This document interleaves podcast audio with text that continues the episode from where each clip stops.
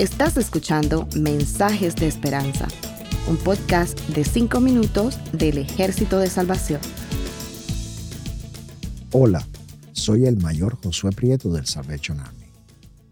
Namán, jefe del ejército del rey de Siria, era un hombre de mucho prestigio y gozaba del favor de su rey, porque por medio de él el Señor le había dado victorias a su país. Era un soldado valiente, pero estaba enfermo de lepra. En cierta ocasión los sirios, que habían salido a merodear, capturaron a una muchacha israelita y le hicieron criada de la esposa de Naamán. Un día la muchacha le dijo a su ama, Ojalá el amo fuera a ver al profeta que hay en Samaria, porque él lo sanaría de su lepra. Naamán fue a contarle al rey lo que la muchacha israelita había dicho. El rey de Siria le respondió, Bien, puedes ir, y yo le mandaré una carta al rey de Israel.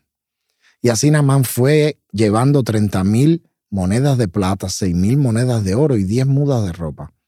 La carta que le llevó al rey de Israel decía, Cuando te llegue esta carta, verás que el portador es Naamán, uno de mis oficiales, te lo envío para que lo sanes de su lepra. Al leer la carta, el rey de Israel se rasgó las vestiduras y exclamó, ¿y acaso soy yo Dios capaz de dar vida o muerte para que este tipo me pida sanar a un leproso? Fíjense bien que me está buscando pleito. Cuando Eliseo, hombre de Dios, se enteró de que el rey de Israel se había rasgado las vestiduras, le envió este mensaje. ¿Por qué está su majestad tan molesto? Mándeme usted a ese hombre para que sepa que hay profeta en Israel. Así que Naamán con sus caballos y sus carros fue a la casa de Eliseo y se detuvo en la puerta. Entonces Eliseo envió un mensajero a que le dijera, Ve, zambúllete siete veces en el río Jordán, así tu piel sanará y quedarás limpio. Naamán se enfureció y se fue, quejándose. Yo creí que el profeta saldría a recibirme personalmente para invocar el nombre del Señor, su Dios, y que con un movimiento de la mano me sanaría de la lepra. ¿Acaso los ríos de Damasco, el Habaná y el Farfar no son mejores que todo el agua de Israel? ¿Acaso no podría zambullirme en ellos y quedar limpio? Furioso, dio media vuelta y se marchó. Entonces sus criados se le acercaron para aconsejarle, Señor, si el profeta le hubiera mandado hacer algo complicado, ¿usted no lo habría hecho? Con mayor razón, si lo único que le dice a usted que es que se zambulla y así quedará limpio. Así que Naamán bajó al Jordán y se sumergió siete veces, según se lo había ordenado el hombre de Dios. Y su piel se volvió como la de un niño y quedó limpio. Luego Namán volvió con todos sus acompañantes y presentándose ante el hombre de Dios, le dijo, Ahora reconozco que no hay Dios en todo el mundo, sino solo en Israel. Le ruego a usted aceptar un regalo de su servidor. Pero Eliseo respondió, Tan cierto como que vive el Señor a quien yo sirvo, que no voy a aceptar nada. Y por más que insistió Namán, Eliseo no accedió. En este caso, persistió Namán, permítame usted llevarme dos cargas de esta tierra, ya que de aquí en adelante su servidor no va a ofrecerle holocaustos ni sacrificios a ningún otro Dios, sino solo al Señor.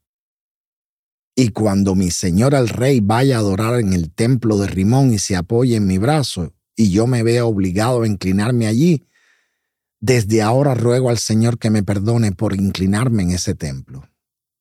Puedes irte en paz, respondió Eliseo. Queridos amigos, a lo largo de esta historia maravillosa y milagrosa, el enfoque no es el milagro en sí mismo, sino el crecimiento de la fe en Namán. La lepra en aquellos tiempos era parecida a como el SIDA lo es en nuestros días, una enfermedad muy temida porque no tiene cura y en algunas formas muy contagiosa. La lepra en una forma muy avanzada llevaba a las personas a la muerte. ¿Qué contraste muestra el verso 7 de la ausencia de fe y terquedad del rey de Israel con la fe de la muchacha sierva de Namán mismo. No se sabe mucho de esta niña, pero lo que sí sabemos es que Dios la puso en el hogar de Namán con un propósito especial. Ella fue fiel y obediente a Dios y Dios la usó tremendamente. Y yo pregunto, queridos oyentes, ¿dónde le ha puesto Dios a usted? Bueno, no importa dónde Dios nos ponga para testificar y difundir su palabra en cualquier lugar que Dios nos ponga, si le somos fieles y llenos de fe en Él, Él nos va a usar para su honra y su gloria. Así que, queridos amigos, busquemos oportunidades para comunicar a otros de lo que Dios puede hacer en nuestras vidas si tenemos una fe viva y creciente.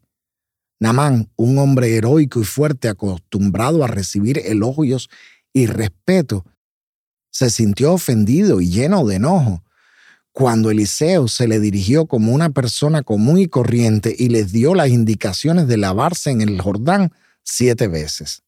El río Jordán era chico y sucio, pero allí en ese momento de decisión, Naamán decide humillarse y obedecer para ser sanado. Naamán cambió su enojo y sus sentimientos egocéntricos por la fe al aceptar la cura de su enfermedad. Queridos amigos, la obediencia a Dios empieza con nuestra humildad. Debemos reconocer que el camino de Dios es mejor que el nuestro. Dios quiere nuestra obediencia más que cualquier otra cosa. Dios puede usar cualquier cosa para obtener sus propósitos y todos sus propósitos son buenos y para nuestro beneficio, porque Él nos ama. Lo que Naamán hizo para ser curado de su lepra es lo mismo que todos nosotros necesitamos hacer para que nuestros pecados sean quitados y limpiados. Aceptar con humildad la misericordia de Dios en Cristo Jesús. La fe de Namán se solidificó y en vez de sumar a Jehová a los dioses ídolos de su nación, Naamán reconoce que solo hay un Dios verdadero. Que ese mismo Dios verdadero les bendiga. Gracias por escucharnos. Para conocer más sobre nuestros programas, por favor visita salvationarmysoundcast.org. Dios te bendiga.